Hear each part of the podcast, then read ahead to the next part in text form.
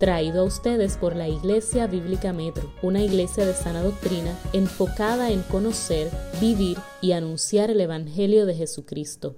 Amén y amén. El texto a predicar en Primera de Pedro, capítulo 1, para aquellos ¿verdad? que lo vayan buscando. Capítulo 1, los versos son del, del 3 hasta el 9. Pero antes de eso, me gustaría eh, recalcar que eh, la forma de operando aquí en el culto de la iglesia es muy característica y se parece mucho allá donde, donde yo estoy, así que me siento más o menos en casa. ¿okay? Y esa oración a los niños antes de su clase es muy importante porque como decimos nosotros en Calle, los niños no son el futuro, los niños son el presente para la iglesia, para el Señor son el ahora, hay que encargarnos de ellos ahora. Y más ahora que tenemos eh, vivimos en un mundo donde hay mucha conmovisión que, que es errada, que está fuera de las escrituras. Y hoy día sabemos que muchos de estos niños van a crecer y cuando crecen, que deciden estudiar, algunos para completar sus estudios deben estudiar fuera del país. De hecho, conoce a algunas personas que estudian fuera del país, familiares, amigos, que tuvieron que ir a estudiar fuera del país. ¿Qué pasa con, los puertorriqueños que se van del país? Muchas cosas. En primer lugar, su mente está en el país, en Puerto Rico. Aunque pasa horas enfocándose en sus estudios, sacrificándose, está pensando en su familia que está en Puerto Rico. Eso es lo que tiende a pasar. Está incluso muy al pendiente de las noticias de su país. Está allá en Estados Unidos, pero pasa cualquier cosa, terremotos, huracanes, lo que sea, y está al pendiente de las noticias. Porque su corazón está todavía en Puerto Rico, aunque su cuerpo esté allá en Estados Unidos. Tiende a pasar así. Incluso se va a sentir más cómodo cuando se encuentre con otros puertorriqueños allá. ¡Wow! Mira, otros puertorriqueños, qué brutal. Se va a sentir más cómodo, se va a sentir más en familia. Pero mientras estudian lejos de su familia y de su tierra natal, muchas veces se van a sentir agotados, desanimados e incluso con ganas de renunciar. Y la vida del cristiano no es diferente a eso. Nosotros vivimos en este mundo, pero nuestra ciudadanía no es de este mundo. Nuestra ciudadanía es del reino de los cielos. A todos los que son llamados de su nombre, entonces Dios nos hace parte de ese reino celestial. Amén. Quizás hay personas que hoy día se sienten así, desanimados, desalentados, siguen creyendo en el Señor, pero, pero las circunstancias muchas veces nos llevan a sentirnos de esa manera. Sin embargo, la palabra de Dios nos despierta. Y ahí es donde el, el Señor nos provee estas hermosas cartas. La primera carta de Pedro y la segunda carta de Pedro son cartas que nos dan y le dieron a la iglesia en ese entonces fortaleza, consolación, ánimo a todas esas iglesias que eran perseguidas. ¿Qué sucedía cuando, cuando se escribieron estas cartas? Es bien importante para ver la relación que tiene la iglesia primitiva en ese entonces con nosotros. La iglesia hoy día, dos mil años aproximadamente después. Muchos historiadores coinciden que cerca del año 64 después de Cristo Roma fue incendiada. Eh, estaba gobernando eh, el emperador Nerón y, muchos creen y entienden que fue el mismo Nerón quien mandó a quemar Roma. Tenía intereses de reconstruirla, de hacerla más linda, más apropiada para sí. Pero viéndose incapaz de ocultar su culpa, porque él quería hacerlo sin que nadie supiera que, que, había sido él. Pero todas las pruebas apuntaban a que había sido él. Estos son, yo cito historiadores que cuentan estas cosas. Y él entonces decide culpar a cristianos y empezó una terrible persecución contra ellos. Entonces Pedro sabía que este fuego de prueba se iba a esparcir no solamente desde Roma, sino que se iba a esparcir a las provincias romanas también, las cuales había muchas iglesias que se habían ya levantado en varios lugares donde Roma seguía siendo la autoridad. Y Pedro sabía estas cosas. Iglesias donde habían persecuciones locales, persecuciones personales, por ser cristianos, ahora iba a haber una persecución mayor, una persecución para matarlos por, esta culpa que quiso hacer el emperador Nerón. Tan dura fue esta persecución que muchos entienden que aquí fue donde precisamente en esta persecución muere el apóstol Pedro y muere también el apóstol eventualmente Pablo. Y la intención del apóstol Pedro es animar a la iglesia a permanecer firmes en la gracia de Dios, a pesar de las diversas pruebas. So, entendiendo esa parte de la historia, la palabra de Dios trasciende los tiempos. No solamente era para la iglesia en ese entonces, sino que trasciende los tiempos y es para la iglesia universal, lo que conocemos como la iglesia universal de todos los tiempos, de todas las épocas y los lugares posibles. La iglesia del Señor, todos los llamados de su nombre. Podemos ver la intención de Pedro en el capítulo 5, verso 12.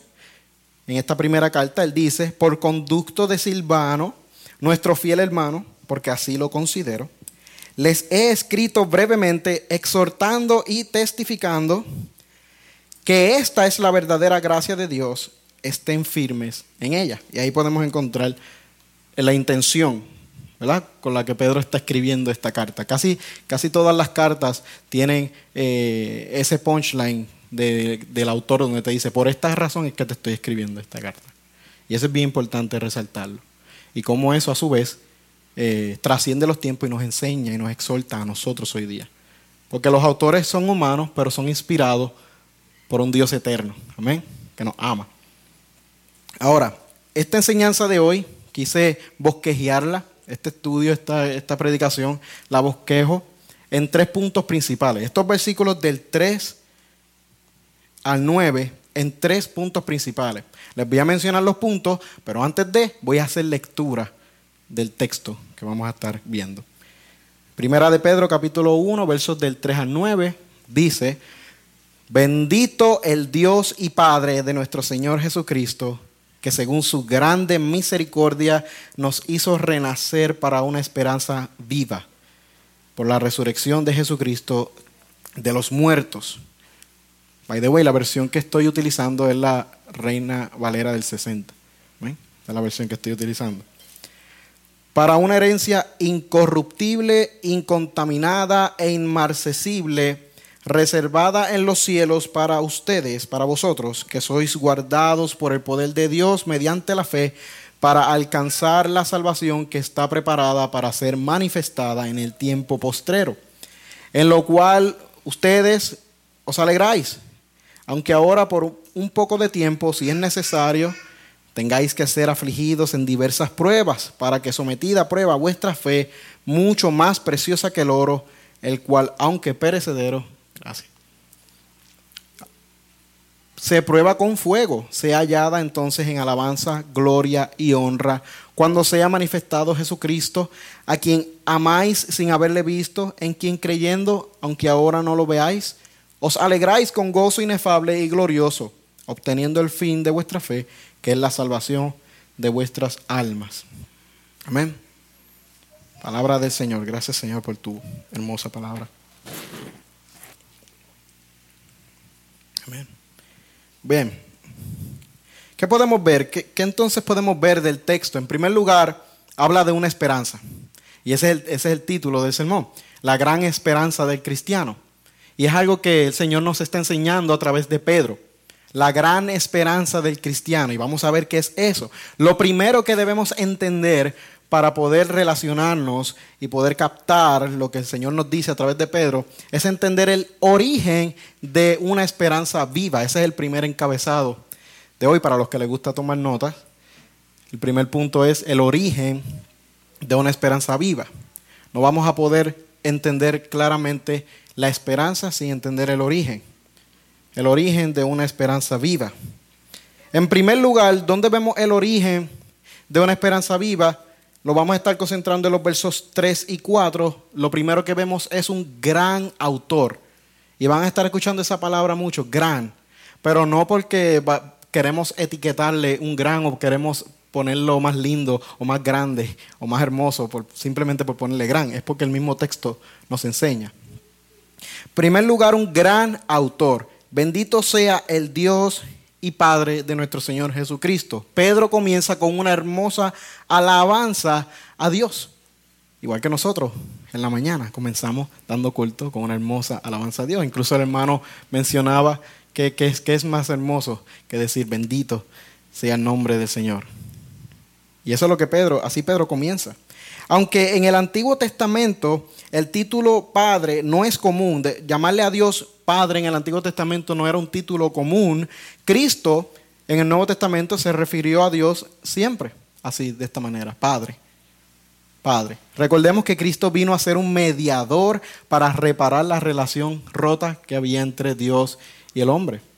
En el Antiguo Testamento Dios es Dios y en el nuevo Dios sigue siendo Dios. Pero Cristo vino a ser mediador de un nuevo pacto y una nueva y una salvación que está ahora en Él.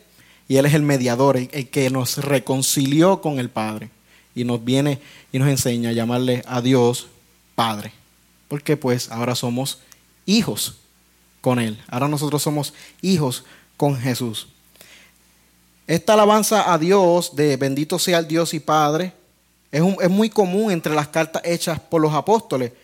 Porque muchas veces nos hacemos esta pregunta, ¿por qué era muy común entre estos hermanos escribieron estas cartas? Bueno, Pedro en primer lugar pudo experimentar una cercanía con Cristo junto con otros discípulos. Pudo ver que Cristo le llamaba a Dios Padre, entre otras cosas que Pedro también pudo ver, si, si vamos a ver la vida de Pedro como discípulo en los evangelios.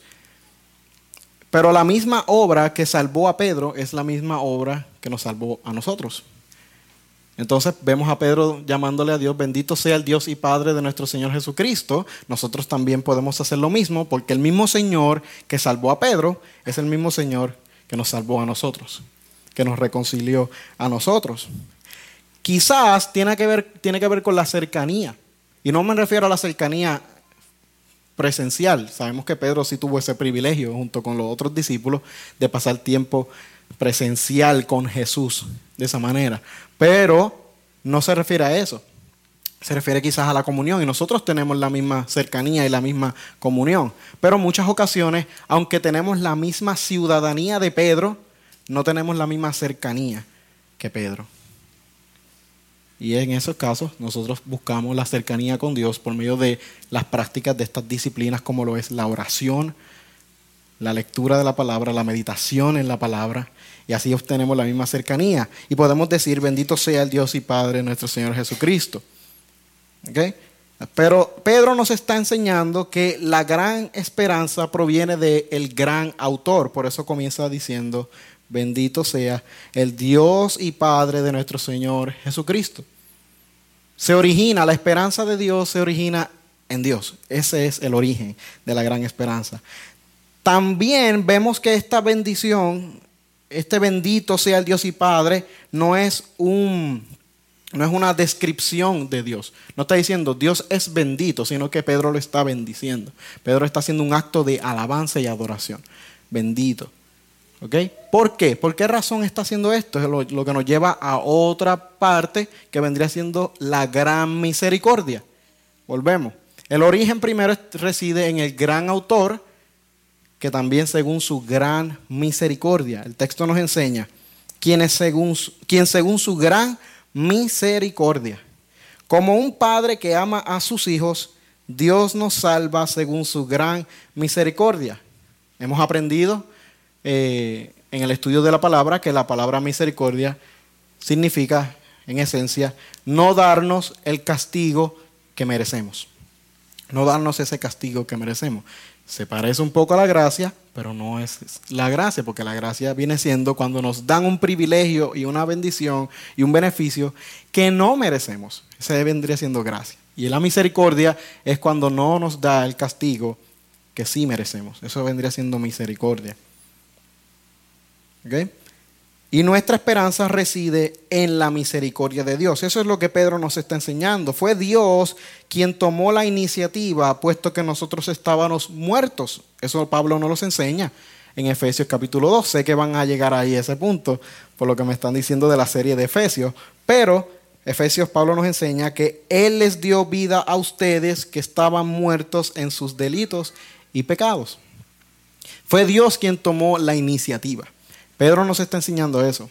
Dios fue el que tomó la iniciativa. Bendito sea el Dios y Padre de nuestro Señor Jesucristo, quien según su gran misericordia, fue Dios quien tomó la iniciativa. La pregunta es, ¿qué puede hacer un muerto? ¿Qué puede hacer un muerto? un cadáver ahí en el suelo. Y yo le digo, mira, necesito que me hagas un favor, necesito que me muevas eh, este podio, me lo muevas allí al, suelo, que vamos a limpiar aquí. Yo le digo eso al cadáver. ¿El cadáver puede, puede hacer eso? ¿Te ha visto un cadáver realizando cosas? Si lo ha visto, pues asústese, ¿no? Pero los muertos no pueden hacer nada. Y un muerto espiritual no puede hacer nada para su beneficio espiritual. No puede hacer nada. Así que fue según la gran misericordia de Dios. Si Dios no hubiera tenido esta iniciativa de salvar al hombre y de tener misericordia con él, entonces nosotros todavía estuviéramos muertos en nuestros delitos y pecados, de igual manera. Pero Dios, por causa del gran amor con que nos amó, aun cuando estábamos muertos en nuestros delitos y pecados, nos dio vida juntamente con quién? Con Cristo. Amén. Eso, eso es algo hermoso, eso es digno de alabanza. Esa es la razón por la cual nosotros hoy somos iglesia. Nosotros somos hoy iglesia según su gran misericordia. Y porque la, la sostiene día tras día. Porque si Él remueve su misericordia, nosotros dejamos de ser iglesia. Y dejamos de ser pueblo. Pero Dios no falta a sus promesas por causa del gran amor, su misericordia está ahí. Nosotros debemos todos los días meditar, alabar, dar gloria por esa misericordia que nos sostiene día tras día. La escritura también nos enseña que nuevas son sus misericordias cada mañana. Si no fueran nuevas, hasta ahí llegaríamos. Nuestra condición sin Cristo, si Él remueve su misericordia, es miserable es digna de lástima. Porque nosotros sí tenemos esperanza, pero el mundo, los que están afuera, que no tienen a Cristo, no tienen esperanza alguna. O quizás su esperanza es una ilusión, es una ilusión.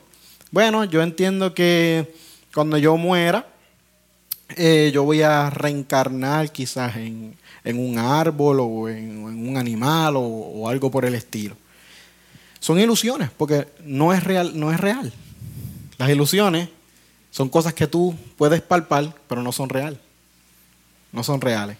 La realidad es que hay un Dios que es eterno, que ha de juzgar a vivos y muertos por la misma desobediencia del hombre. Y que ha tenido gracia con la humanidad y ha dado a su único hijo, muerto en la cruz, para que todo el que crea en él no se pierda, mas tenga vida eterna. Si no fuese por su gran misericordia, no habría esperanza alguna. Me gusta mucho resaltar esto que dijo este gran teólogo John Newton. Ese es el autor del himno Sublime Gracia. Él dijo que reconoce dos cosas. En primer lugar, que Él es un gran pecador y que Cristo es un gran salvador. Y esta carta, la carta del apóstol Pedro, tenemos que estar claros de que esta carta es para la iglesia, no es para los no creyentes, es para los creyentes, es para la iglesia del Señor. ¿Creemos nosotros que no necesitamos la misericordia de Dios? No, Dios ya tuvo misericordia de mí. Ahora yo me voy a ocupar en leer la Biblia, en orar, en ayudar al hermano, en evangelizar. Pero la misericordia de Dios fue en ese instante de mi conversión. Hasta ahí llegó la misericordia de Dios. No, la misericordia de Dios nos va a seguir acompañando por el resto de nuestras vidas. Y nosotros tenemos que meditar en esa gran misericordia. Aparte de este gran autor, que es el origen de nuestra esperanza, y esta gran misericordia, vemos también una gran resurrección. Dice la escritura quien según su gran misericordia nos ha hecho nacer de nuevo a una esperanza viva mediante la resurrección de Jesucristo de entre los muertos. Nuestro nuevo nacimiento fue producto de la gran misericordia de Dios a través de la resurrección de Cristo. ¿Cuál fue el medio? la resurrección de Jesucristo. Dice Pablo en los Efesios también, pero Dios, que es rico en misericordia, lo que leímos ahorita, ¿verdad? Por causa del gran amor con que nos amó, aun cuando estábamos muertos en nuestros delitos, nos dio vida juntamente con Cristo.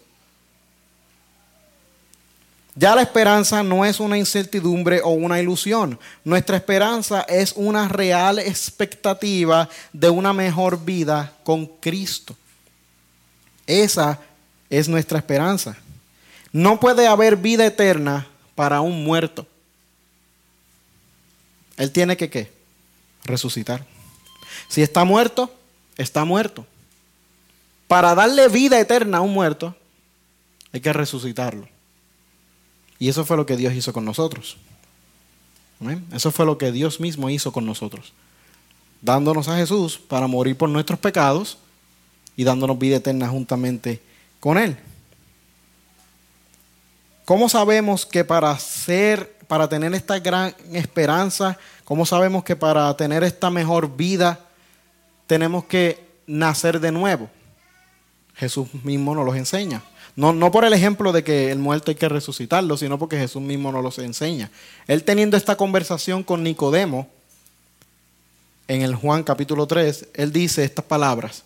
En verdad te digo, Nicodemo, que el que no nace de nuevo no puede ver el reino de Dios. El que no nace de nuevo no puede ver el reino de Dios. Porque los muertos no van para ningún lado. Solamente los vivos entrarán al reino de los cielos. Y es cierto que tenemos muchas aflicciones en el mundo que nos entristecen, que nos desaniman, pero Pedro nos está diciendo que tenemos una esperanza viva, que está viva. Él lo sabe muy bien, porque la esperanza él la vio de frente, la vio cuando estaba antes de la cruz, vio cuando lo entregaron, se enteró de su, de su muerte en la cruz y luego lo vio resucitado. Pedro lo sabe muy bien. Pedro sabe que hay una mejor vida después de esta. Y eso es lo que Pedro con el Espíritu Santo nos está enseñando a nosotros la iglesia. Para el incrédulo, para el que no cree, la esperanza está en cosas vacías, en cosas que son temporales. Es una esperanza que está muerta. Es, algo bien interesante porque cuando estaba realizando este sermón, estaba estudiando ciertos temas de Eclesiastés, el libro de Eclesiastés. Y me encontré con esta frase, que es muy conocida por la iglesia, que dice vanidad de vanidades, todo es vanidad. Y quise estudiarla más a fondo, a qué se refiere, porque la repite mucho en el libro de Eclesiastés. Y cuando estuve estudiándola, la palabra en el original que se usa, creo que se perdona mi, mi, mi, hebreo, no sé, no sé cómo se pronuncia, ni en hebreo, ni en arameo, ni en griego. Pero la palabra en el texto original creo que se dice Hebel. Hebel, que significa para ellos como humo o vapor. Como un humo o vapor. Algo que tú puedes verlo, pero cuando quieres tener interacción con él, puff, se fuma. Entonces nuestra vida es Hebel. Todas nuestras, todas nuestras posesiones. Todo lo que es nuestro, nuestra casa, nuestros carros. incluso, ¿sabes qué? Nuestras familias, nuestros trabajos, nuestras metas, nuestras carreras, todas esas cosas, a la larga, cuando yo quiera sostenerme de ellas como mi esperanza, puff, van a desaparecer. Pero la roca incomovible no va a desaparecer. Ese es nuestro sostén. Y esa es nuestra esperanza también. Que estamos en la roca incomovible. Y esa sí que no es Hebel. En esa sí nos podemos agarrar. Los salmistas, si ustedes ven el libro de los salmos, los salmistas lo sabían muy bien que esa era su roca, que no se movía. Para el incrédulo, la esperanza está muerta, pero para el creyente la esperanza es la persona de Jesús. Pero lo contrario también es cierto. El peligro de no tener esperanza es una vida que va al fracaso, a la miseria y en última instancia a pagar en el infierno. Es una vida que cuando esté cursando en su andar y le estén pasando cosas malas, no va a tener de dónde sostenerse. Va a querer sostenerse de cosas como el dinero, familia, pero no va a tener al fin y al cabo dónde sostenerse. dónde sostenerse. La iglesia del Señor se sostiene en Cristo, se sostiene en la palabra de Dios. El salmista en el Salmo 1 lo menciona. Él dice, bienaventurado el varón que no anduvo en consejo de malos, ni estuvo en camino de pecadores, ni en silla de escarnecedores se ha sentado, sino que en la ley de Jehová está su delicia, en su ley medita de día y de noche. Mira lo que habla de esta persona. Será como árbol plantado junto a corrientes de aguas, que da su fruto a su tiempo su hoja no se marchita y todo lo que hace prospera. No así los malos, que son como una paja que el viento se lleva. Por tanto, esto es lo que le va a acontecer. Por tanto, no se sostendrán, no tendrán sostén los impíos en el juicio, ni van a tener parte en la congregación de los justos. No tendrán sostén, no tendrán de dónde sostenerse. Pero nosotros tenemos sostén, que es Cristo. Justificados pues por la fe, nosotros tenemos paz para con Dios. O sea, nosotros somos declarados justos delante de Dios por medio de Cristo, que es el que nos justifica, pagando nuestros pecados en la cruz del Calvario. Es por su gran resurrección que nosotros entonces podemos resucitar juntamente con Cristo. Él nos da vida a nosotros, puesto que Cristo venció la muerte y ahora está sentado a la diestra de Dios, reinando. Nosotros no podemos tener una esperanza viva si no hemos creído en la resurrección de Jesucristo.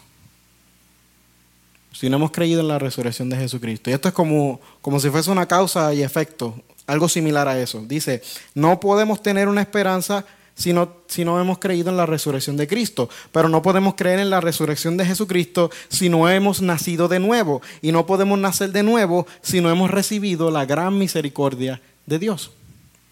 Y eso es iniciativa de Él.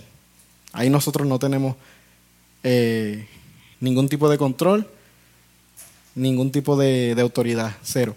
Eso es iniciativa completamente de Dios. Y por último, una gran herencia, dice la Escritura. Nos ha hecho nacer de nuevo una esperanza viva mediante la resurrección de Jesucristo de entre los muertos para obtener una herencia incorruptible, inmaculada y que no se marchitará, reservada en los cielos para ustedes. Es una herencia, primero porque ninguno de nosotros trabajó para tenerla. Y es una herencia porque Dios nos ha hecho hijos. ¿Quiénes son los que reciben herencia? Los hijos. Nadie más. Digo, hay un proceso legal, ¿verdad? Que cuando no hay hijos, entonces pasa a fulano, si fulano no está, pues pasa a Mengano, si Mengano no está, pues creo que estudia algo así en la universidad. Pero pasa a los hijos, la herencia es para los hijos. Pedro nos está diciendo, para obtener una herencia, pero está diciendo, no olviden, nosotros somos sus hijos, nosotros hemos sido hechos sus hijos por medio de Cristo, Cristo siendo el mayor de todos nosotros pero somos hechos sus hijos. Eso es lo que Juan nos enseña. Que él fue a los suyos, pero los suyos no le recibieron. Pero los que le recibieron, los que creen en su nombre, les dio potestad de ser hechos hijos de Dios. Por lo tanto, nosotros somos hijos y si hijos, coherederos juntamente con, con Cristo. Perdóneme pero nos enseña qué es esta gran herencia. Pero hermano, ahí no dice gran herencia, dice herencia. Ahí tú pusiste el gran para, para adornarlo. No, amado hermano, mira lo que dice. Una herencia no como la que yo pueda recibir de mi papá y de mi mamá. Mira lo que dice. Una herencia incorruptible, inmaculada, inmarchitable, que es lo mismo inmarcesible, inmarchitable, que no se marchitará. Ni mi papá ni mi mamá me pueden dar una herencia con esas descripciones. No me la pueden dar. Cuando dice incorruptible es que nada la puede corromper, destruir, ni la muerte misma la puede eliminar. Nada en la vida la puede eliminar. Cuando dice inmaculada es que está sin mancha. Ni el pecado la puede manchar. Y cuando dice inmarchitable es que no se marchitará. Y lo que se marchita, me viene a la mente, son las hojas. Y son los árboles, son la vegetación. Y eso es con el pasar del tiempo y también en diversas pruebas. Cuando el sol da de frente, cuando no está obteniendo una nutrición buena del agua, pasa el tiempo, viene la prueba, se marchita la hoja. Pero esta no, la herencia no se va a marchitar. Ni el tiempo ni las circunstancias la van a deteriorar.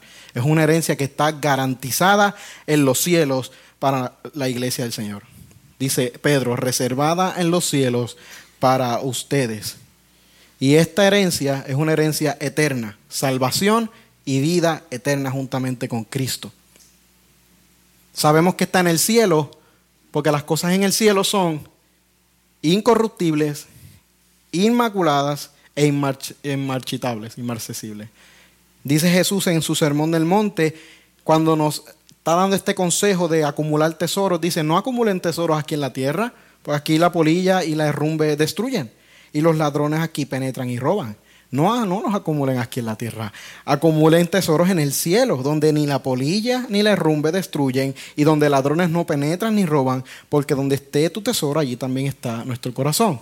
Pero nuestra esperanza, amados, está en el cielo, reservada para nosotros.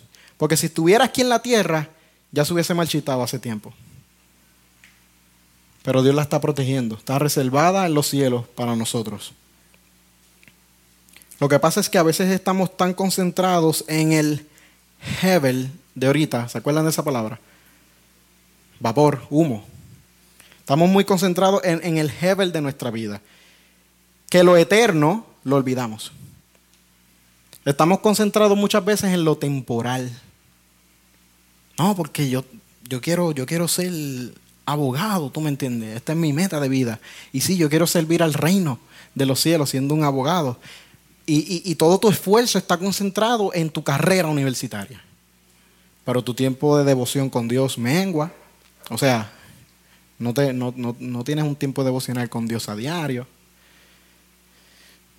no te congregas regularmente, no oras, no lees la palabra, o la, o la lees de cuando en vez, o la lees solamente en la iglesia, y en casa no. entonces lo eterno se olvida. Yo digo, Dios, lo eterno, dale brequecito, que tengo unas cosas aquí en la tierra que tengo que resolver.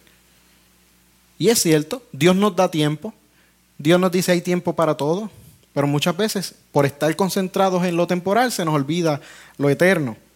Y la Biblia nos enseña a ver el mundo a través de lo eterno, no al revés. Tenemos que ver la creación y la tierra y nuestras vidas a la luz de la eternidad. No ver la eternidad a la luz de ahora, como que, diache, tengo que hacer estas cosas para poder entrar al cielo. No, y tampoco como que yo tengo que vivir esta vida como si fuese la única vida que tenemos. Tenemos que vivir esta vida acumulando tesoros en el cielo. Si verdaderamente somos hijos. Si verdaderamente somos hijos. Y la ecuación viene siendo sencilla. Opción, esta opción A. Una vida placentera para una eternidad de sufrimiento. O una vida de sufrimiento o una vida que va a pasar por diversas pruebas y en, diversas ocasiones vas vas a sufrir para una eternidad placentera con Dios. Entonces, la ecuación, para los que usan el sentido de la, de la lógica, es obvio, ¿no? Es obvio cuál es la opción. Pero eso no nos corresponde a nosotros. Eso es según su gran misericordia. Según su gran misericordia. Pedro nos está diciendo, hermanos, no se desalienten si pasan por diversas pruebas. Nuestra herencia está segura en la roca eterna. Estas pruebas son temporales. Estas pruebas son temporales. Así que para entender esta gran esperanza tenemos que entender primero el origen, el origen de la esperanza. Y el origen lo vemos en un gran autor, quien según su gran misericordia y por medio de una gran resurrección, nos ha dado una gran herencia. Y ahí vemos el origen de una esperanza viva. Pero ahora quiero pasar al segundo punto, que es la seguridad de una salvación eterna.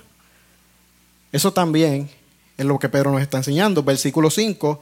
Mediante la fe ustedes son protegidos por el poder de Dios para la salvación que está preparada para ser revelada en el último tiempo. Esta es la seguridad de una salvación eterna. Esta es la seguridad que tenemos de que nuestra herencia es vida eterna en Cristo. Primero, un gran medio de salvación. Dios no hizo un intento de salvarnos. Dios planeó una gran salvación y la ejecutó y la garantizó en nosotros. Eso es lo que Pablo nos enseña en Efesios capítulo 1. ¿Verdad? Dios Padre diseñó un perfecto plan de salvación. Y el Hijo vino y lo ejecutó en la cruz. Y el Espíritu Santo lo garantiza en nuestros corazones hasta el día que Él venga por su iglesia. Y el gran medio de salvación, Pedro lo dice, mediante la fe. Porque por gracia nosotros hemos sido salvados por medio de la fe. Y la fe, Pablo nos enseña, ¿proviene de nosotros? No. Y esto no procede de ustedes, sino es un don de Dios, un regalo de Dios. ¿Eh? No, es por obras, para que nadie se gloríe. El medio de esta eterna salvación fue la fe en Cristo Jesús. Siempre me gusta resaltar esto. Ahora, no es lo mismo creer en Dios que creerle a Dios. Mucha gente en el mundo cree en Dios. Y muchas religiones diferentes a lo que es el cristianismo creen en un Dios. Pero solamente el cristiano le cree a su Dios. Le cree a su Dios. No es creer en Dios. Porque yo puedo creer intelectualmente que hay un Señor, un Dios eterno, todopoderoso, creador de los cielos y la tierra, sentado en su trono, gobernando todas las cosas, pero no estar completamente convencido del Evangelio, de la salvación que Él hizo por medio de su Hijo Jesús. Yo puedo tener una fe, lo que se conoce como una fe intelectual, un convencimiento intelectual, pero no una fe salvífica, que es la fe que salva. Es, es 100% convencido de que lo que Cristo hizo en la cruz tiene efectos inmediatos en mi vida y en mi alma. Es una realidad. Eso no procede de ninguna mente humana, de ninguno de nosotros solamente de Dios mismo, que Dios lo otorga. Ese convencimiento 100% de que el hombre es pecador, de que no tiene remedio, de que no tiene ninguna, ninguna esperanza, más allá de la de Cristo Jesús, eso es la fe. Esa es la fe que nos salva. No la fe que describe, por ejemplo, Santiago, que dice, tú dices que Dios es uno. Oh, está bien, no tenemos problema con eso. Los demonios también dicen lo mismo. Mucha gente en el mundo dice lo mismo. Pero es estar convencido de que Cristo, de que Jesús es el Mesías, el que Dios prometió para nuestra salvación. Nosotros somos salvos únicamente por este medio. Si alguien predica algo diferente a esto, pues entonces en el lugar donde lo escuchaste, sal de ahí. Sale ahí, ese no es el mensaje que dice la Biblia. La Biblia nos enseña que es solamente por medio de la fe en Cristo Jesús. Nosotros tenemos nuestra esperanza y nuestra confianza en la obra redentora de Cristo, que ha sido revelada a nuestros corazones por medio del Espíritu Santo. Jesús mismo lo decía, Jesús decía, ninguno puede venir a mí si no le fuere dado de él. Entonces es un juego que parece ser como, como una paradoja, pero no es una paradoja, Parece ser como que Jesús dice, eh, nadie puede ir al Padre si no es por mí. Pero ninguno puede venir a mí si no le fuera dado del Padre. Y la gente, pues, ¿para dónde voy? ¿Para dónde entonces yo voy? ¿Voy para el Hijo? ¿Voy para el Padre? Es que según su gran misericordia, pues entonces Él nos otorga esta fe y nos da acceso al Hijo, quien nos da acceso al Padre y a esta herencia y esta gran herencia. Pero aparte de este gran medio de salvación, nosotros vemos un gran poder protector. Hermano, volvemos a lo mismo, Yampi. Estás poniendo gran simplemente para ponerlo lindo. No, dice, dice Pedro, protegidos por el poder de Dios.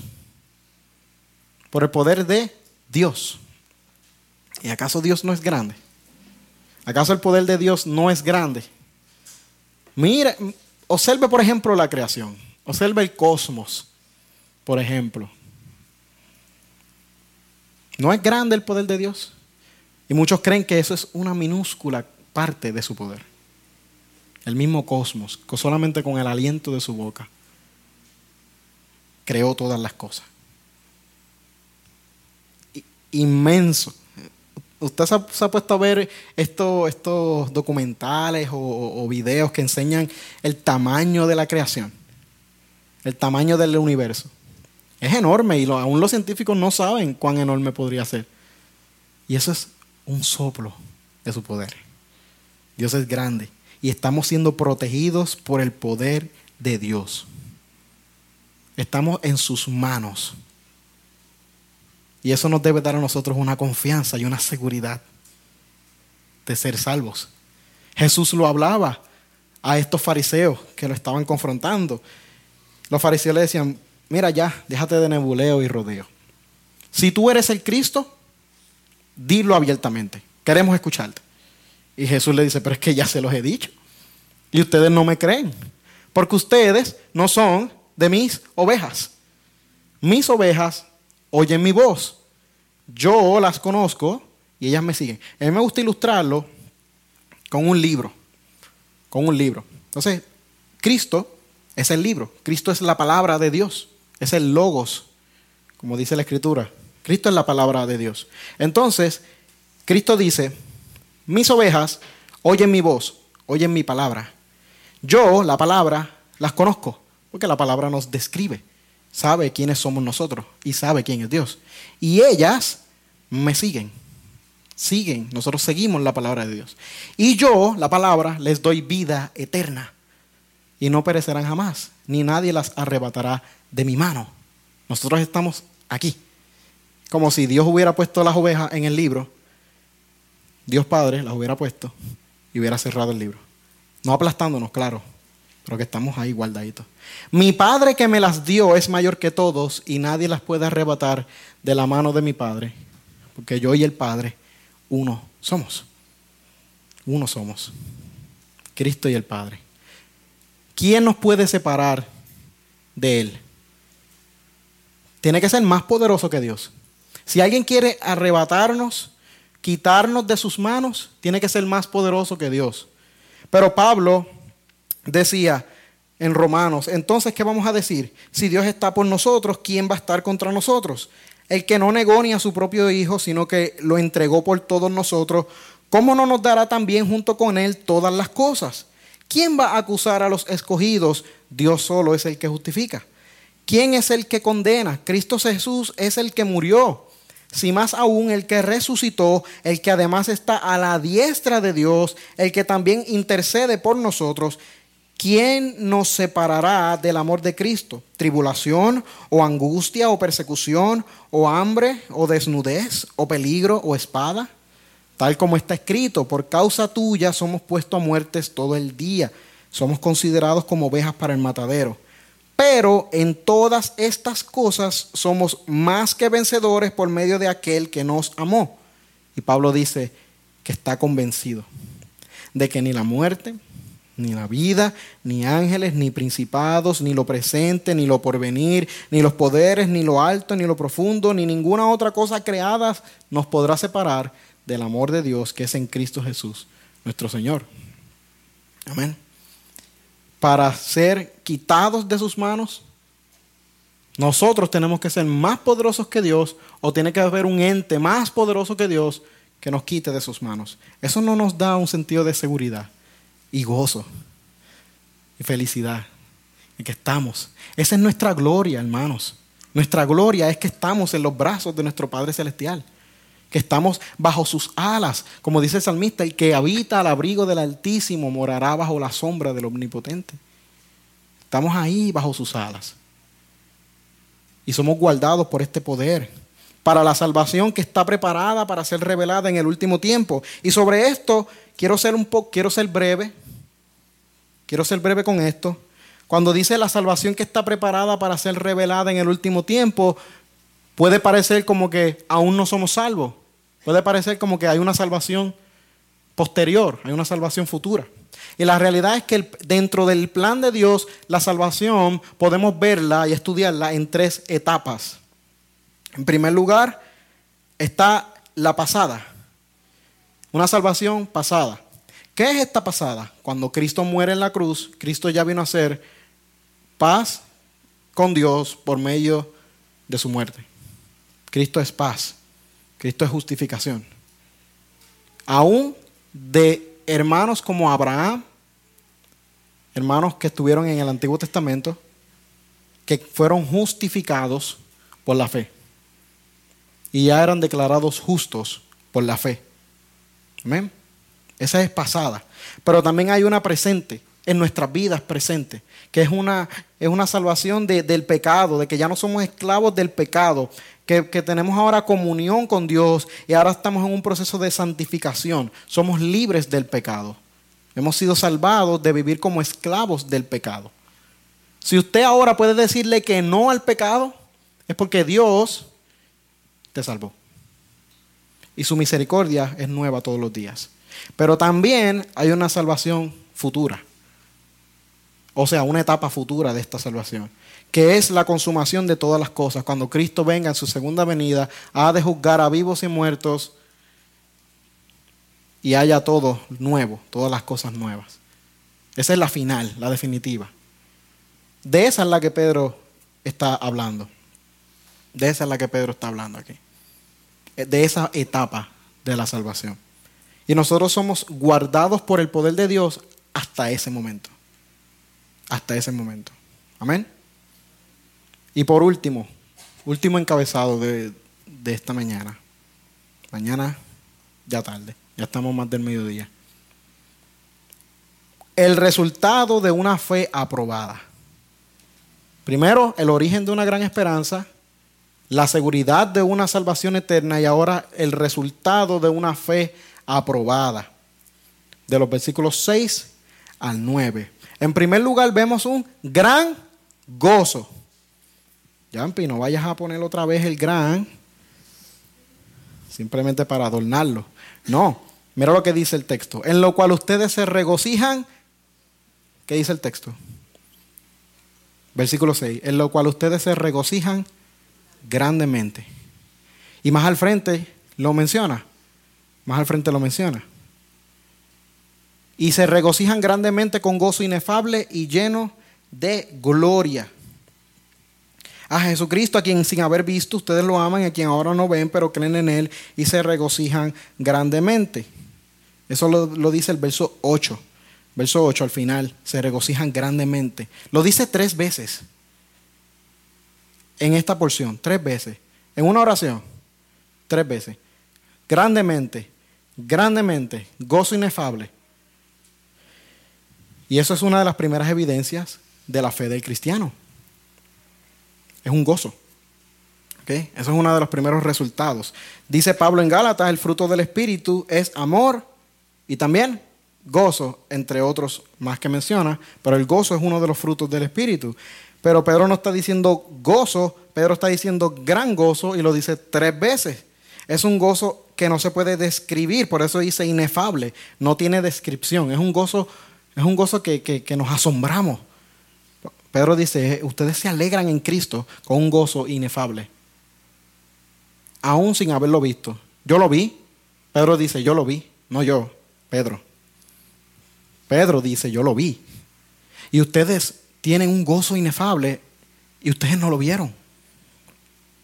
Yo me asombro de eso, porque ese es el resultado de la fe, de la fe dada por Dios. A quien sin haber visto ustedes lo aman, a quien ahora no ven, pero creen en Él. Eso es lo que Pedro dice. ¿Cómo podemos amar y creer en alguien que no hemos visto? Porque Dios nos los ha revelado por fe. Y esa es la intención de Dios, eso es lo que Él quiere. El gozo no depende de nuestras circunstancias terrenales, depende de la relación inmutable con Dios, de esta relación de devoción con Dios a diario. La razón por la cual Pedro comienza con esta hermosa alabanza, bendito sea el Dios y Padre nuestro Señor Jesucristo. Una relación constante con Dios.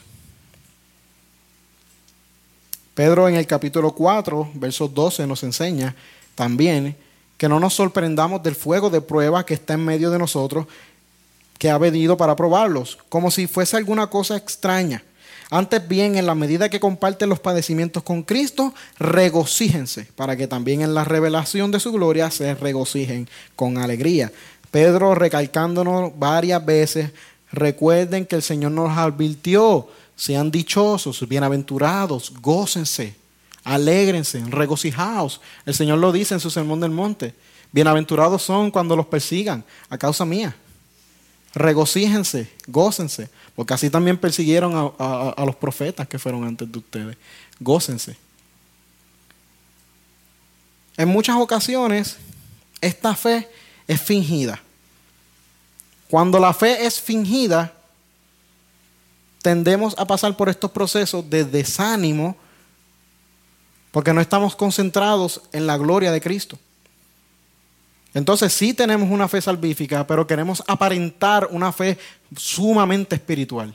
Queremos aparentar una piedad increíble hasta que vienen estos momentos difíciles a nuestras vidas que hay, pero si yo vengo todos los domingos, yo canto, yo, yo, yo, leo la palabra todos los días, yo oro. ¿Por qué ahora estoy desanimado? Porque muchas veces quiero aparentar algo. Pero el gozo está ahí. Y me gusta mucho cómo Pablo lo enseña en Filipenses, esta cuestión del gozo. Me gusta mucho cómo Pablo lo enseña. Bueno, es Dios. A la larga es Dios a través de él. Él dice que el gozo no depende de sus circunstancias. Ese no es su gozo. El gozo no, no, viene a él, no depende si él está con posesiones, en riqueza, o está en pobreza, o está pasando por necesidad. su gozo no está ni en una ni la otra. Él no se está gozando de su riqueza, ni tampoco se está gozando de su pobreza. Su gozo está en Cristo. Él dice, ¿Cristo está sentado en el trono? Sí, ah, pues gozoso. ¿Cristo reina mi vida? Sí, ah, pues gozoso. ¿Y Cristo se va a ir para algún lado? No, ah, pues gozoso. Porque Cristo está ahí. Cristo es suficiente. Y Cristo no se va a ir para ningún lado. Cristo va a ser mi Señor y Salvador por siempre y para siempre. Y si eso es una realidad, entonces mi gozo está ahí. ¿Para dónde se va a ir mi gozo? Ahora, si mi gozo está en el dinero, y yo tengo en mi cuenta tanta cantidad de dinero, y eso me produce gozo, amén, gloria a Dios. Pero cuando ese dinero se vaya, ¿qué va a pasar con el gozo de esa persona? Así como se fue el dinero, así se fue el gozo. Porque su gozo estuvo en cosas temporales. Estuvo en un Hebel. No está en Cristo. No está en nuestra roca.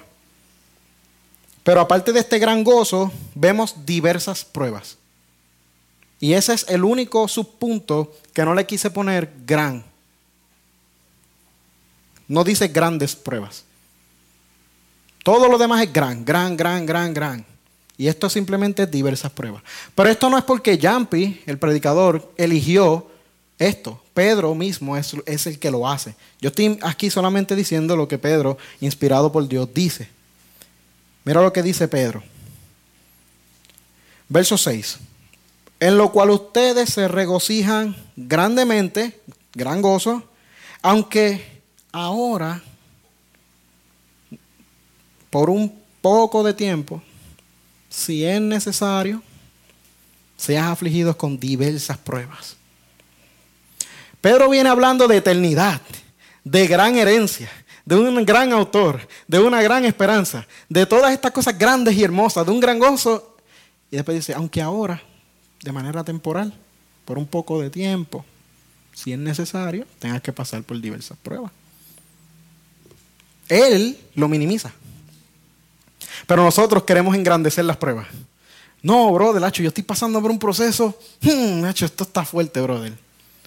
No, no, no. Cristo es el que se lleva toda la gloria. Cristo es el grande. Tus pruebas son pequeñas. Comparadas a la prueba de Cristo. Estas son diversas pruebas, pero estas no son la gran prueba. Y por eso este, este punto no le puse gran prueba, porque la gran prueba fue la que Cristo tuvo que someterse, que siendo Dios no estimó eso, sino que se despojó a sí mismo. Siendo Dios, Él hubiera dicho, Él podía decir esto, pero yo no, yo no tengo que salvar a los seres humanos. Yo los destruyo y me creo otra humanidad más perfecta o más obediente. No, Él no estimó eso. Se despojó a sí mismo de ser Dios, tomando forma de ser humano una sustancia de carne y hueso. Naciendo en el lugar más humilde, en un pesebre, donde los animales hacen sus necesidades, comen y todas esas cosas. En Belén, Luego criado en, en, Nazaret, una ciudad de que no se decían muchas cosas buenas de esa ciudad. Humilde, hijo de un carpintero. Vivió una vida obediente, siendo Dios. Recuerden, a todas estas siendo Dios. Siendo el que tiene toda la autoridad, se sometió a la autoridad. Y fue obediente hasta la muerte. Y la muerte más vergonzosa de todas. Y más humillante de todas. Estar clavado, semidesnudo, enfrente de un pueblo, que el que entraba y salía, podía verlo ahí crucificado desnudo. Yo no sé si usted ha tenido la oportunidad de ir a Calle, pero en Calle ahora tienen esta cuestión con las rotondas, que quieren hacer rotondas. El alcalde quiere hacer rotonda en cuanta esquina. Pero para entrar al pueblo de Calle, la entrada principal al pueblo de Calle, hay una rotonda enfrente. Todo el que entra tiene que verla. Tiene que ver esa rotonda. Eso es como si te crucificaran semidesnudo, o bueno, en los tiempos de hoy sería básicamente desnudo, porque a la gente no le molesta andar hoy día semidesnudo, ¿sabes? No es tan vergonzoso para el mundo hoy día, hasta donde hemos llegado.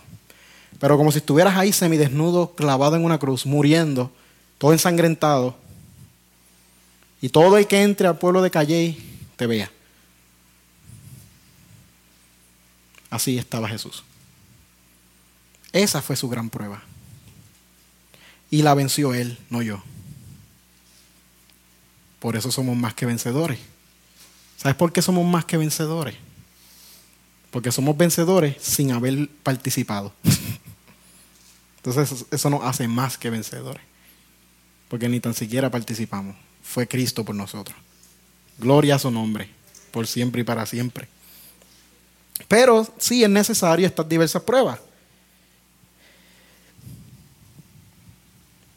Si nosotros tenemos sufrimientos y pruebas, es porque el Señor lo advirtió. Hay una expresión que el pastor Juan, el pastor Juan allá en, Buenavista, eh, lo escuché decir, creo que la citó de alguien, pero no recuerdo quién fue el, la cita original. Pero sí dijo esto, Dios no prometió un viaje placentero pero sí prometió un aterrizaje seguro. Ahora, el viaje no lo prometió que iba a ser placentero. Sí, él dijo, van a haber turbulencias, sí van a haber situaciones, pero va a aterrizar. Es genial, ¿verdad? Sería que nos digan todo el tiempo, tranquilo, el avión va a llegar. Porque yo, personalmente yo, le tengo cositas a los aviones. Yo. Siempre me dan cosas. Siempre que, que salgo de viaje me da cosas. Y está mi esperanza en que por favor, que por lo menos el avión llegue, olvídate. Si el avión quiere explotar allí en, el aeropuerto, pero que por lo menos llegue, por favor. Me da, me da la altura, más de 30 mil pies allá en el, en el cielo. Pero que te digan, tranquilo, va a haber turbulencia, van a haber situaciones, pero va a aterrizar. ¿Y quién lo está diciendo? La persona más confiable, Dios mismo no los está diciendo. Vas a haber persecuciones, van a haber diversas pruebas. Tranquilo, va a haber un aterrizaje seguro. Todos vamos a llegar otra vez a nuestra ciudad celestial. Ay, hermano, pero yo también quisiera pasarla bien aquí. Yo no quiero pasarla sufrimiento. Yo no quisiera pasar sufrimiento aquí en la tierra. Yo creo en Cristo, pero también quisiera darme mis lujos aquí en la tierra. Bueno, pues entonces tu mirada está en el Hebel, no está en Cristo.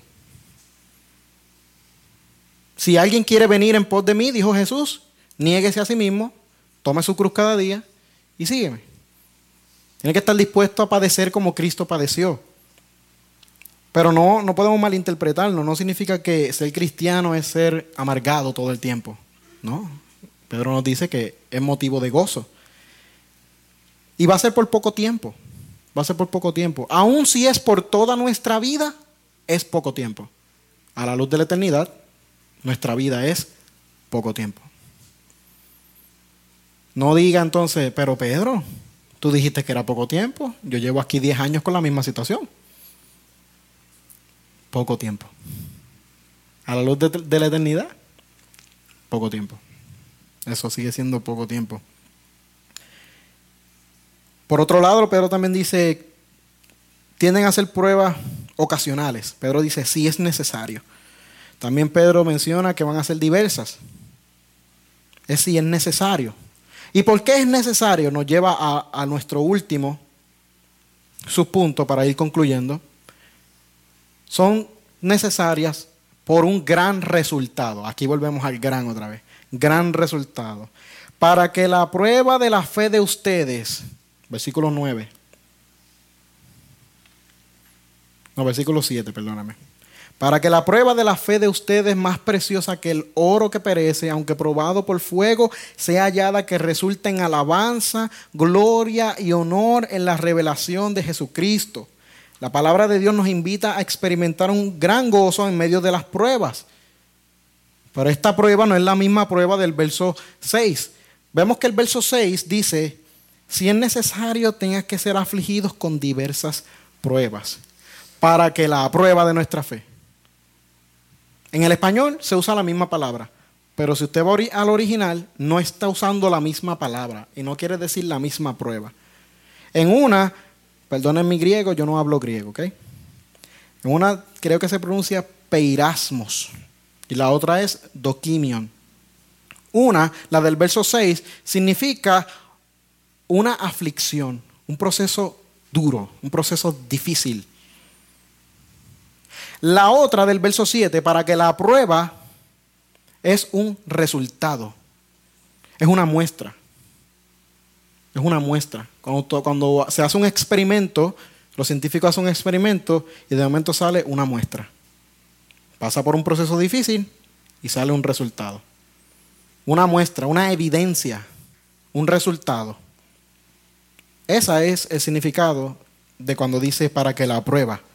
Lo que está diciéndonos en otras palabras es para que la muestra de la fe de ustedes más preciosa que el oro, o sea, la prueba, no, la fe la fe de ustedes. Más preciosa que el oro que perece, aunque probado por fuego, sea hallada que resulta en alabanza, gloria y honor en la revelación de Jesucristo. Pedro, Pedro está haciendo como una, excusa primero. Pedro dice, perdónenme por compararlo con el fuego, con, el oro. Perdónenme por comparar la, la fe con el oro, porque el oro perece, pero es para que tengan una idea de qué es lo que está sucediendo se prueba en fuego, así como el oro se prueba en fuego. Usted sabe que cuando las personas que buscan el oro van al río, cogen estas piedras, creo que hacen como los ciernen para sacar otros minerales y salen estas pepitas de oro. Pero estas pepitas de oro no están puras, tienen otros minerales que están incrustados en las piedras, en las pepitas de oro. Las meten en el fuego para que estas otras cosas se derritan y salga la pepita pura del oro. Porque el oro tarda más en derretirse que estos otros minerales que están incrustados. Y entonces pasa a otro proceso de fuego. Pedro nos está diciendo que lo que está siendo probado por nosotros es la fe. La fe. Santiago también nos los enseña, nos dicen, tengan por sumo gozo, hermanos míos, cuando se hallen en diversas pruebas, para que la prueba de su fe, Santiago utiliza las mismas dos palabras que utiliza Pedro. Tengan por sumo gozo cuando se hallen en diversas pruebas, sabiendo que la prueba de su fe produce paciencia y que la paciencia tenga su perfecto resultado para que sean perfectos y completos sin que nada les falte. Esta es la muestra de una fe genuina, la aprobación de la fe. Y es mucho más preciosa que el oro. Escuché un pastor decir esta ilustración y me pareció excelente. Hubo una ocasión de un padre de familia estaba comentando, él tiene tres hijos. Tiene dos varones y una fémina. La menor es la, la, fémina. Tiene dos varones y la, y la chiquita que es la nena.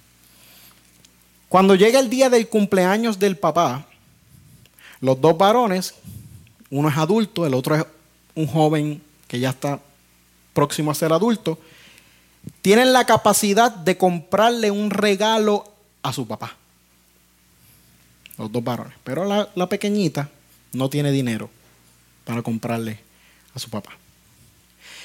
Y la pequeña ve que sus dos hermanos mayores le compran un obsequio a su papá y ella se frustra y se enoja y se enchisma. Y el papá se le acerca, le dice, hija, ¿qué pasa? ¿Por qué estás así? Papi, que yo no, no te pude comprar un regalito. Yo quería comprarte un regalito, como, como ellos, que te compraron un regalo. Yo no puedo. Y él le pregunta, ¿pero qué te impide que, que tú me puedas comprar esto? Pues que yo no tengo dinero, papi. Ah, ok, pues toma. Y le dio el dinero.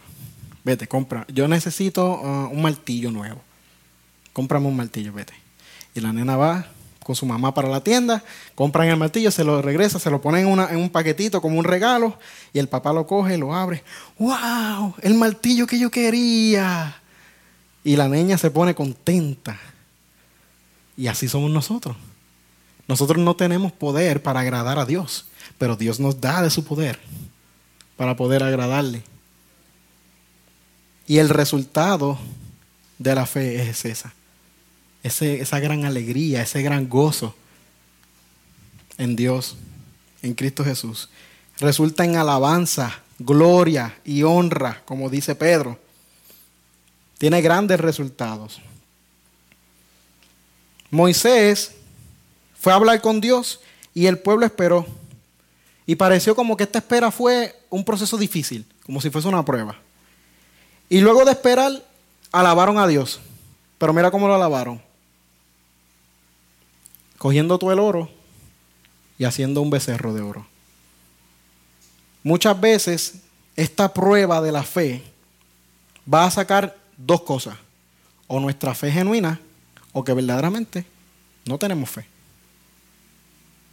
Va a sacar las dos cosas. Si verdaderamente somos sus hijos que va a resultar en alabanza, gloria y honor, o verdaderamente va a sacar que no somos sus hijos. Va a separar, ¿cómo es que dicen? La paja del trigo, el grano y todo, lo va a separar. Los que son de los que no son, los cabros de las ovejas, separados. Y estas son las pruebas obteniendo como resultado de su fe la salvación de sus almas. Este versículo 9, no significa que la fe aprobada nos da la salvación, sino nos está diciendo que somos ya salvos. Nos está diciendo que mediante estas pruebas estamos, sí, obteniendo nuestra salvación, porque la salvación tiene un proceso. Comenzó ya y el que comenzó la obra la va a terminar. Pero de esta manera es en la que nosotros estamos pasando por este proceso llamado salvación. Y ya lo somos en Cristo Jesús. Pero hay un proceso. Hay unas etapas. Así como la redención tiene unas etapas. Dios escogió, ¿cuándo? Dice la Escritura, antes de la fundación del mundo, pero los llamó a todos a la misma vez. Pablo dice a los que predestinó, a estos también llamó. Pero los llamó a todos a la misma vez. No, los predestinó, pero los fue llamando todo al debido tiempo, porque no todos los seres humanos nacieron en el mismo momento de la historia de la humanidad. Nos llamó a su debido tiempo. Recordemos que el estado de nuestra salvación es un ya somos salvos, pero todavía no, faltan ciertas cosas.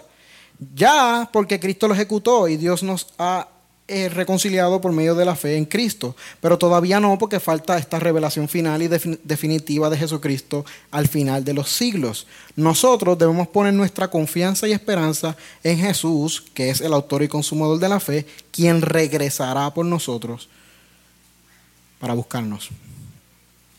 Y después de que haya sufrido un poco de tiempo, Pedro capítulo 5, él nos enseña otra vez, el Dios de toda gracia que los llamó a su gloria eterna en Cristo, Él los perfeccionará, los afirmará, los fortalecerá y los establecerá. A Él sea el dominio por los siglos de los siglos. Amén. No lo dice el predicador, lo dice su palabra. Ya somos salvos, pero hay ciertas cosas que todavía Dios está haciendo con nosotros. Y eso no lo decimos nosotros, su palabra lo dice.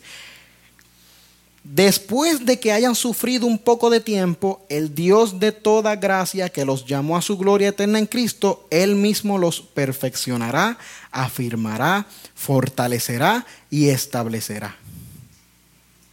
En ese momento final será completada la salvación y nuestra esperanza será nuestro eterno presente. Ya no será una eterna esperanza, ni una esperanza viva, ya va a ser una realidad presente y eterna cuando llegue ese momento. Concluyendo, no es posible obtener una herencia eterna sin creer por medio de la fe en Jesucristo como nuestro Señor y Salvador. El creyente vive anclado en esa verdad, no importa las circunstancias que nos estén pasando. De hecho, eso, eso en realidad nos produce un gozo, una alegría por esa, misma, por esa misma razón y verdad, estos apóstoles siendo perseguidos, siendo encarcelados, ¿qué hacían estos apóstoles según esta carta de, de los hechos? ¿Cómo vemos estos apóstoles? Los vemos alabando a Dios en sus cárceles. Alabando, glorificando a Dios, porque eso es lo que produce. La palabra de Dios nos enseña, tal y como lo hemos aprendido, que la vida del creyente y la del no creyente son muy diferentes. El avión del creyente no va a tener el viaje más placentero, como dijimos ahorita, pero va a estar siendo conducido por el mejor piloto. El avión nuestro, nuestro piloto nos dijo, van a haber turbulencia, pero va a haber un aterrizaje seguro. Ahora, el avión de los incrédulos no tiene piloto. ¿Y tú sabes para dónde va un avión que no tiene piloto?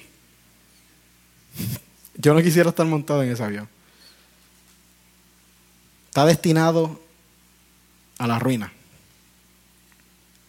a la destrucción perdió rumbo, no tienen esperanza. Todo aquel que esté montado en ese avión no tiene esperanza. Y el problema mayor no es ese, sino que también los que están montados dentro de ese avión no están conscientes de, de esa realidad. Si hoy día tú estás consciente de que nuestra vida iba rumbo a la miseria, y has puesto tu confianza en Cristo Jesús como tu único Señor y Salvador, vive conforme a eso. Y ten una alegría y un gozo conforme a esa verdad inmutable, que no cambia, que sigue siendo una verdad. Pero si todavía no estás convencido al 100% de que Jesús es nuestro Señor, probablemente estés montado en el otro avión y necesites que milagrosamente alguien te cambie de avión. Y digo milagrosamente porque eso, eso es un milagro, hermanos. Que alguien coja de un avión, te coja y te ponga en otro avión, eso es imposible. Pero para Dios, nada es imposible. El hecho de que estemos muertos y ahora tengamos vida es un milagro. No dejemos de asombrarnos de ese milagro. Si no estás convencido, acude a su misericordia. Pídele hoy, Señor, ten misericordia de mí. Porque nuestra esperanza se origina en su gran misericordia. Él es nuestro Padre. Él quiere lo mejor para su pueblo, para los suyos.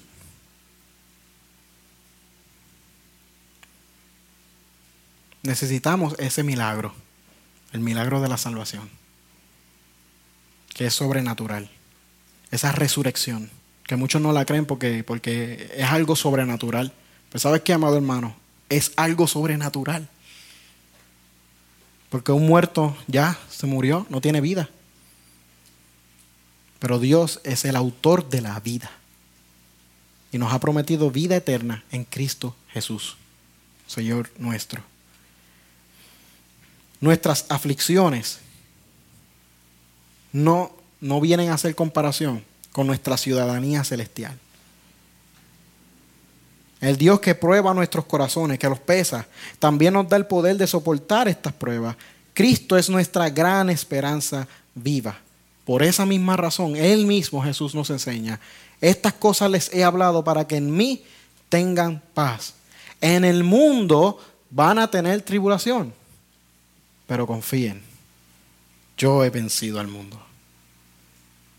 Y eso nos da un gran gozo y una, en medio de una gran esperanza. Nos ayude Dios entonces a tener nuestra mirada en la gran esperanza viva y vivir conforme a eso. Voy a orar. Voy a orar para, para que el Señor haga que su enseñanza cale hondo en nuestros corazones y salgamos por esa puerta con unas mentes ancladas en esta verdad eterna y no en las circunstancias que ahora mismo nos estén pasando. Una de las personas que más conozco aquí son el pastor Andrés, su esposa, hermano Víctor, y aún no sé cuáles son las circunstancias de sus vidas, ni las de ellos. No sé cuáles son las circunstancias por las que ustedes están pasando. Pero Dios nos está enseñando, esas cosas son hevel, son temporales, son un vapor. Aferrémonos a Cristo, nuestra roca eterna, nuestra roca incomovible. Amén. Vamos a orar.